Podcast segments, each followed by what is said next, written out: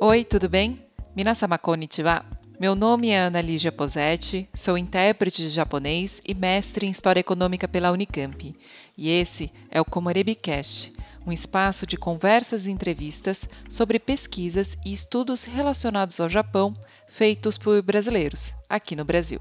Nesse espaço, vamos falar sobre qualquer tema de pesquisa: idioma, economia, literatura, antropologia, enfim tudo sempre com uma pitada de história do Japão. O objetivo desse podcast é que pesquisadoras e pesquisadores que passaram horas e horas debruçados sobre seus livros e textos sejam os protagonistas, trazendo para os holofotes seus artigos, publicações, monografias, dissertações e teses, que são muito interessantes e de altíssimo nível, mas que realmente acabam não entrando na nossa lista de leitura cotidiana. Mas no episódio de hoje, vamos fazer um conteúdo um pouco diferente, mas que com certeza vai ser útil para muitas pessoas que acompanham o Comoribicast e que já desenvolvem pesquisas sobre o Japão ou que têm interesse de desbravar os caminhos dos estudos do outro lado do mundo.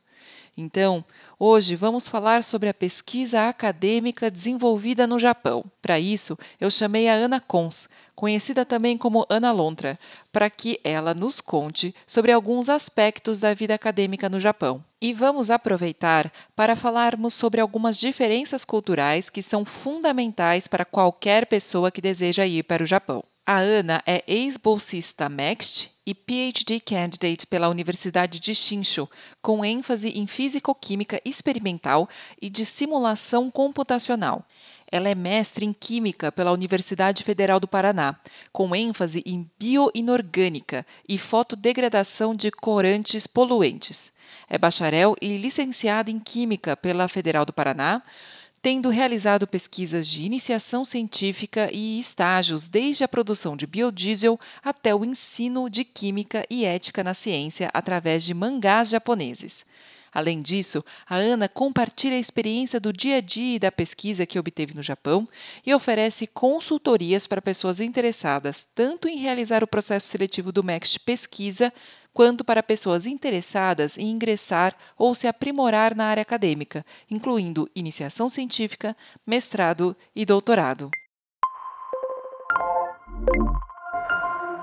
Ana, seja muito bem-vinda. Boa tarde, bom dia, boa tarde, boa noite, tudo bom? E, primeiramente, eu queria agradecer imensamente a Ana Lídia por ter me convidado, mesmo que eu sei que a minha pesquisa não é sobre o Japão, mas foi uma pesquisa feita no Japão, mas eu espero que seja uma experiência muito enriquecedora. Ana, muitas pessoas vão ao Japão para pesquisar temas bem específicos relacionados a artes, à cultura ou à história local, além do idioma, é claro. Mas você foi para uma pesquisa na área de química. Quais os benefícios de fazer uma pesquisa acadêmica no Japão, como do MEXT Pesquisa, graduação? Graduação ou curso profissionalizante? O que o Japão tem de especial nesse tipo de pesquisa que também poderia ser conduzida em outras partes do mundo? Então, quando a gente pensa nas áreas de exatas, né, ou como a gente fala em STEAM, que seria ciências, tecnologia, engenharia e matemática, nem sempre o Japão é a primeira coisa que vem na cabeça, às vezes vem, ah, Estados Unidos, Europa, mas se a gente pensar mais em robótica, robôs e tal, o Japão sempre vem primeira ideia, né? Então, mas em toda a STEAM, em geral, o Japão é extremamente avançado e tem pesquisas de ponta maravilhosas, assim. E uma outra coisa que eu gosto muito do Japão, que foi um dos pontos principais que me fez querer ir para lá, tem uma interação universidade-indústria muito forte. Isso faz com que as pesquisas que são feitas na universidade sejam aplicáveis mais rapidamente do que em outros países e, ao mesmo tempo, a indústria consegue injetar dinheiro dentro da universidade muito maior. Então, você ter essa via de mão dupla é, é extremamente interessante e muito forte. Isso dá para ver dentro dos laboratórios, dentro dos institutos de pesquisa. Então, isso é muito forte. Às vezes, quem está fora não, não observa isso, né? Outra coisa também que eu acho muito legal dessas áreas de engenharias, né, propriamente dita, Tem alguns campos que foram criados no Japão, que nem o que a gente fala que é engenharia cansei, cansei do Candide é, emocional, né? Então, é a engenharia cansei e o design cansei, que eles foram desenvolvidos no Japão e começaram a espalhar pelo mundo, até que não tem uma tradução específica, né? Tem coisas que foram feitas lá de ponta que está espalhando pelo outro, pelo resto do mundo. Então, não seriam só pesquisas em cultura japonesa que são de ponta lá, né?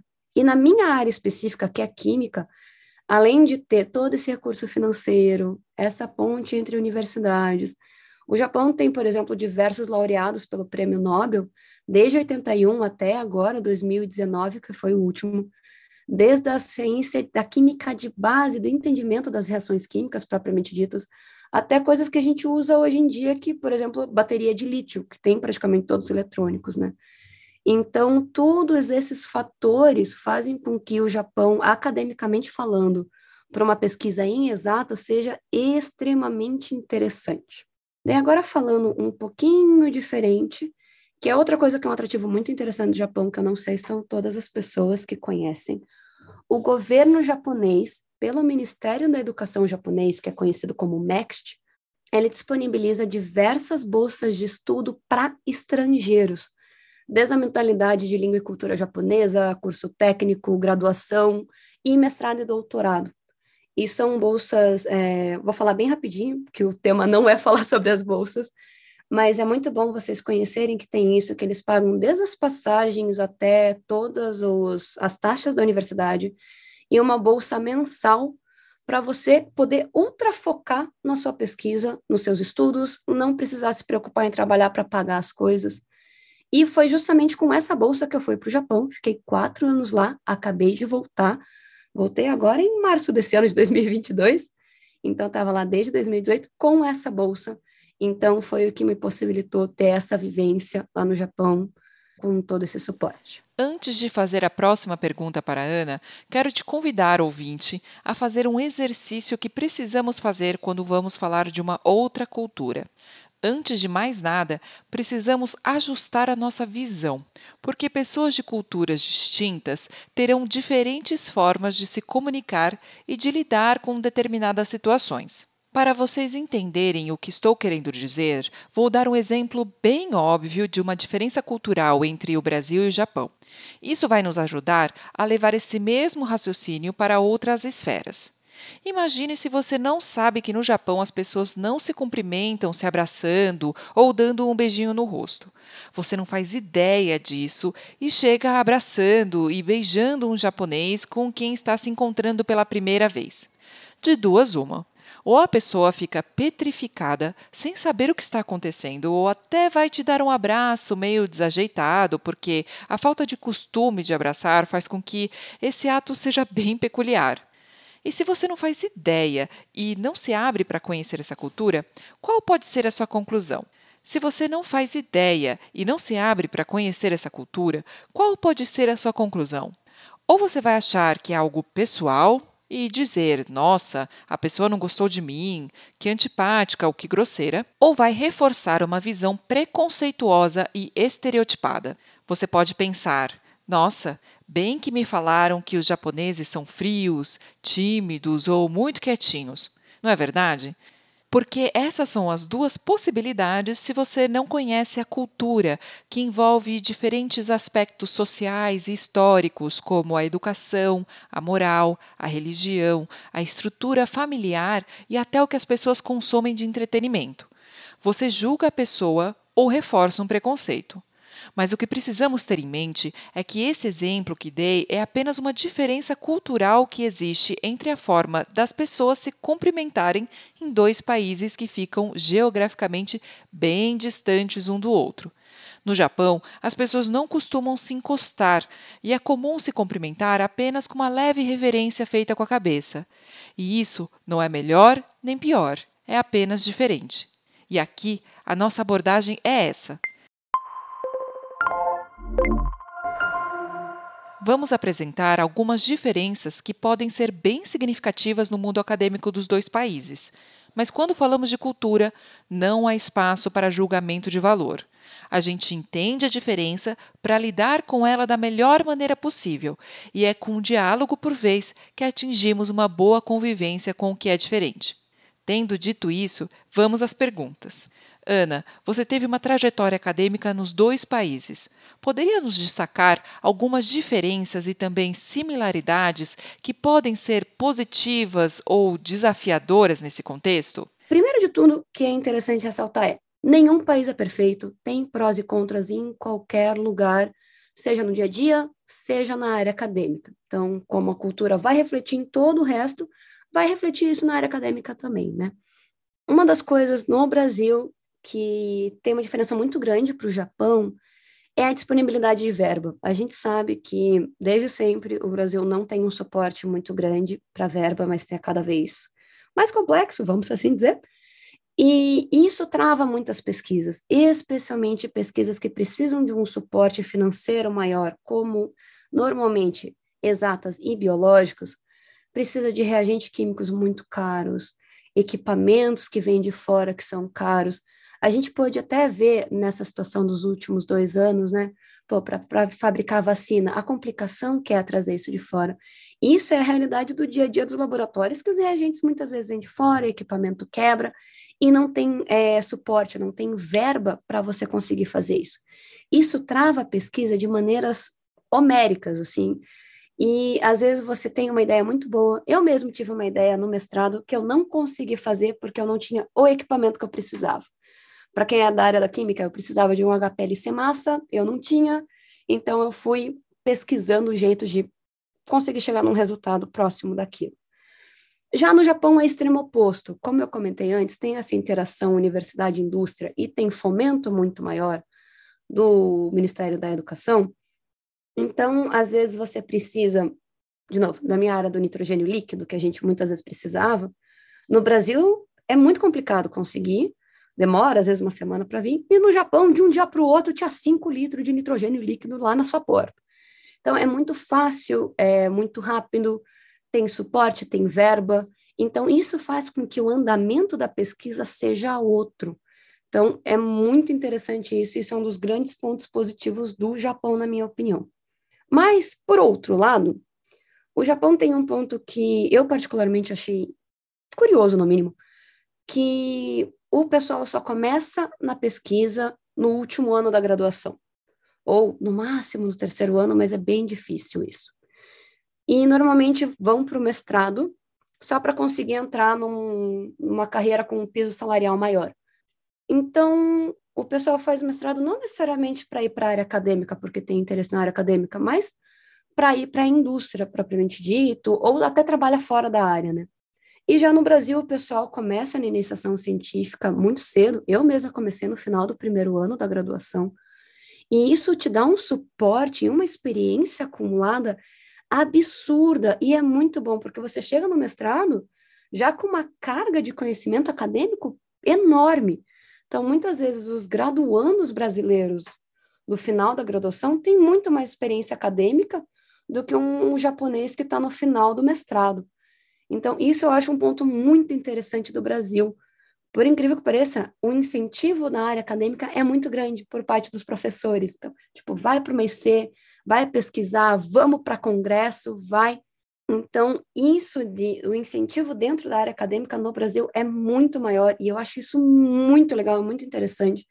E você vai avançando nessa área acadêmica de uma maneira muito mais fluida. Outra sensação que eu vi que deu para ver que é extremamente diferente. No Japão se passa muito tempo dentro do laboratório. Não necessariamente que isso vai ser revertível em tempo útil, mas é bastante tempo até por uma questão cultural que é bem vista aos olhos da sociedade, ficar no trabalho muito tempo, isso é revertido para o laboratório também. E já no Brasil, não. É, vou para o laboratório, faço o que eu preciso fazer e saio do laboratório. Então, eu tive muita dificuldade de me adaptar com isso, porque eu sou, vou para o laboratório, faço o que eu tenho que fazer, saio. E eu demorei muito para me adaptar. Na verdade, eu sinto que eu não me adaptei a isso, por exemplo, eu tenho muita dificuldade em escrever estando no laboratório. Então, até com a pandemia e tudo mais, eu pedia para o meu orientador para poder escrever de casa. Então, toda a parte de escrita dos artigos e da tese, eu fiquei em casa. E foi até engraçado que aconteceu uma vez, eu fui para o laboratório conversar com meu orientador, e o laboratório estava meio que funcionando, mas mais ou menos por causa da pandemia, e eu conversei com um dos mestrandos do laboratório, e falei, não, eu vou, a partir de hoje, eu vou ficar em casa escrevendo, né? Daí ele falou assim, nossa, é verdade, dá para fazer isso, gente. Daí eu falei, como assim? Claro que dá para fazer. E eles não têm essa visão. E mesmo eles sabendo disso, eles ficavam escrevendo no laboratório e ficavam ali o tempo todo, mesmo com algumas restrições ali de entrada, mas eles ficavam muito mais tempo e eu escrevia de casa. Então, eu achei muito engraçada essa diferença, sabe? É uma peculiaridade, assim, muito engraçada. Não engraçada, mas o termo para isso seria homoshiroi, mas não é, não é engraçado. É interessante. e outra coisa também que, que eu senti muita diferença Brasil-Japão, né? Como o Brasil nem sempre tem tanto recurso disponível, o brasileiro sempre dá aquele jeito, né? Um jeitinho brasileiro, faz gambiarra, pega reagente emprestado de alguém, sai dando um jeito, acha outra rota sintética e vai. E já no Japão, é, eles esperam assim, putz, não chegou o reagente ainda, vou esperar até rechegar o reagente.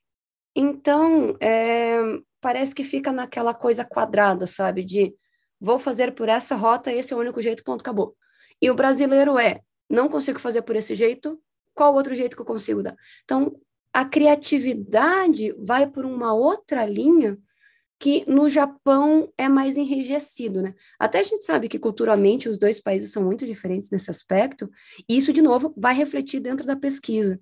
E eu não achei que fosse refletir tanto, e reflete muito. Então, é outra coisa interessante. Só uma coisa que foi diferente, de fato, nesse último laboratório que eu estava, o meu orientador era criativo e era cabeça aberta. Então, ele fazia na mão os equipamentos que ele precisava usar. Então, eles tinham a impressora 3D, eles juntavam, tinha três equipamentos juntos, que foi o professor que conectou, ele criava os softwares, até alguns dos alunos de mestrado e graduação, a pesquisa era desenvolver softwares para os equipamentos que ele montava na mão. Então, eu via que naquele laboratório, a criatividade científica era diferente dos laboratórios vizinhos, mas era uma particularidade daquele laboratório, não um, não parecia ser geral. E já no Brasil isso parece ser geral, porque a gente não tem outro jeito, então a gente se vira do jeito que dá. Então, de novo, foi essa outra diferença que foi foi bem interessante também. E é como a Ana sempre fala, não é nem pior nem melhor, é só que é extremamente diferente. Quando a gente vai vivendo no dia a dia, a gente vai vendo que fala, gente, menina, é diferente mesmo. é engraçado, assim, sabe? E o último ponto, que é muito forte, é essa relação Kohai Senpai, veterano calouro, né? Então, no Brasil, que são relações um pouco mais horizontais, no Japão são relações extremamente verticais. Então, o Kohai sempre vai respeitar muito o Senpai, e o Senpai sempre vai ter hum, meio que uma obrigação de cuidar dos Kohais. E isso é muito forte, e para mim até, de novo, foi a minha experiência particular foi um pouco estranha, porque no meu laboratório do Brasil, como eu entrei muito nova na pesquisa, eu tinha uma experiência acumulada maior do que alguns até doutorandos. Então, a gente, todo mundo se ajudava, era uma relação horizontal bem interessante no meu laboratório aqui da Federal do Paraná. Mas lá no Japão, é, tem uma barreira até invisível que, até socialmente dizendo, eles não se aproximam tanto como amigos, mas respeitam muito como veterana. E eu demorei para entender que tinha essa barreira social. Falei, meu Deus, será que não gostam? Será que não querem puxar assunto? E eu fui reparando que isso era uma das barreiras.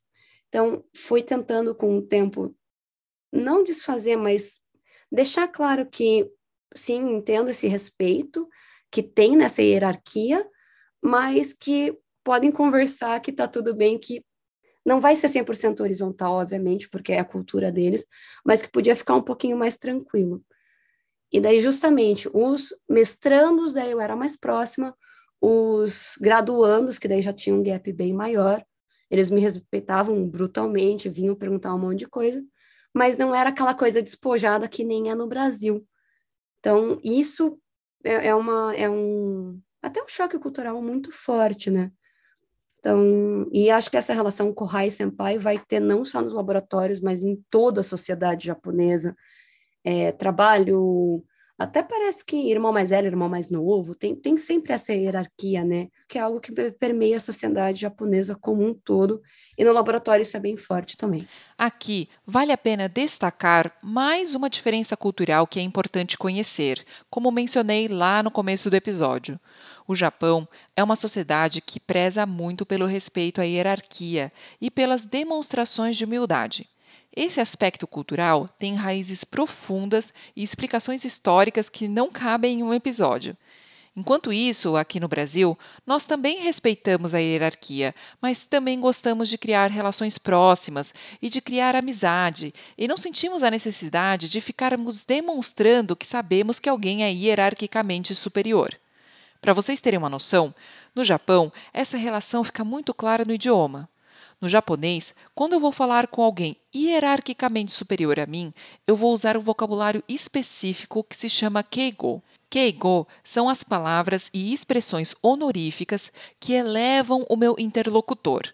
Mas uma conversa é feita por meio de duas pessoas. Então, quando eu vou falar de mim, eu vou usar kenjogo, que são as palavras e expressões de modéstia. Então, o tempo inteiro eu estou reforçando para essa pessoa que eu a reconheço como superior hierarquicamente e que eu estou hierarquicamente abaixo dela. Mas essa relação de hierarquia japonesa não é vazia e cada um tem um papel. O senpai, que é o veterano, tem um papel específico de ajudar e orientar os kouhai, ou seja, os novatos que chegaram depois. Quem vem primeiro sabe muito mais e você poderá contar com a ajuda deles. E você que acabou de chegar tem muito que escutar e vai ser mais vantajoso aproveitar para aprender ao máximo com quem já trilhou o caminho das pedras, sempre mantendo a humildade e o respeito. Para quem vem de um ambiente mais horizontal, a adaptação pode demorar um pouco, mas agora que você conhece esse traço cultural, com certeza vai se sair bem nesse novo ambiente. Como a Ana mencionou, as culturas de cada laboratório também vão ser diferentes, mas é legal chegar sabendo que esse respeito à hierarquia e essas demonstrações de modéstia e humildade são muito valorizadas no Japão. No laboratório e no ambiente acadêmico, claro, não seria diferente. Agora, queria perguntar o seguinte: quais são as dicas que você pode dar a quem está pensando em submeter um projeto de pesquisa acadêmica no Japão? Então, primeiro de tudo, é... estude a língua japonesa, nem que seja o básico. Muitas vezes a gente pensa, ah, na área de exatas ou biológicas não precisa fazer a pesquisa em japonês, você pode fazer em inglês, só inglês é suficiente. Então, talvez na pesquisa seja o suficiente, eu mesma fiz a minha pesquisa praticamente inteira em inglês, mas a interação com os, com os alunos do laboratório era inteira em japonês, ou 80% em japonês. O dia a dia também é tudo em japonês. Mesmo em Tóquio, cidades grandes que nem Osaka e Kyoto, se você não tiver o japonês, a, o teu dia a dia vai ser muito mais complexo e algumas portas que você poderia ter abertas não vão se abrir por causa dessa falta da linguagem. Então, nem que seja um katakana, um hiragana, o começo do kanji, e quando você for você continuar estudando a língua japonesa, isso é extremamente importante. Eu mesma consegui alguns baitos, que é trabalho de meio período, é, só porque eu sabia pelo menos o básico do japonês, e me abriu oportunidades maravilhosas, porque eu fiz, sempre fiz baitos na área de educação, e me abriu a cabeça não só para a área da química, mas para o do ensino propriamente dito. E eu não teria tido essa oportunidade se eu não tivesse pelo menos o um mínimo de japonês, né? Outra dica que eu acho que é fundamental para qualquer um que vai para a área acadêmica, mas também para a área que se você quer ir para o Japão. Conheça muito bem a área acadêmica de antemão. Nem que seja fazendo uma iniciação científica, tecnológica, se você já é graduado, às vezes compensa fazer um mestrado no Brasil e pensar em fazer um doutorado no Japão. E por que isso? A área acadêmica, ela é muito peculiar em alguns aspectos. E às vezes, ah, eu trabalho faz anos, mas o ritmo da pesquisa é completamente diferente. Então, você ir para um país que você não conhece tanta cultura, numa área que você não conhece tanto, podem ser dois choques muito fortes. E às vezes as pessoas querem ir para o Japão, mas vê que não é a área acadêmica que vai levar lá para lá. Então, você pode conhecer aqui no Brasil antes, ver se de fato você gosta da área acadêmica, e daí pensa se você quer estudar no Japão ou trabalhar, viver de outras formas no Japão, que tem como. E também essa parte de a academia, às vezes, a gente não gosta muito de começo e quando entra se apaixona. Ou quando a gente acha que é apaixonado, entra e fala assim, hum, talvez não seja isso. Então, é interessante você já se acostumar no Brasil para depois e ir para o Japão mais nivelado. Então, acho que isso é dica de ouro para qualquer um que queira ir na área acadêmica. O terceiro ponto é: conheça muito bem o que você quer pesquisar. A área acadêmica é um mar enorme que tem pesquisa de tudo quanto é lado. Então, conheça o que você quer pesquisar, conheça as possibilidades e não seja levado só pela modinha, né?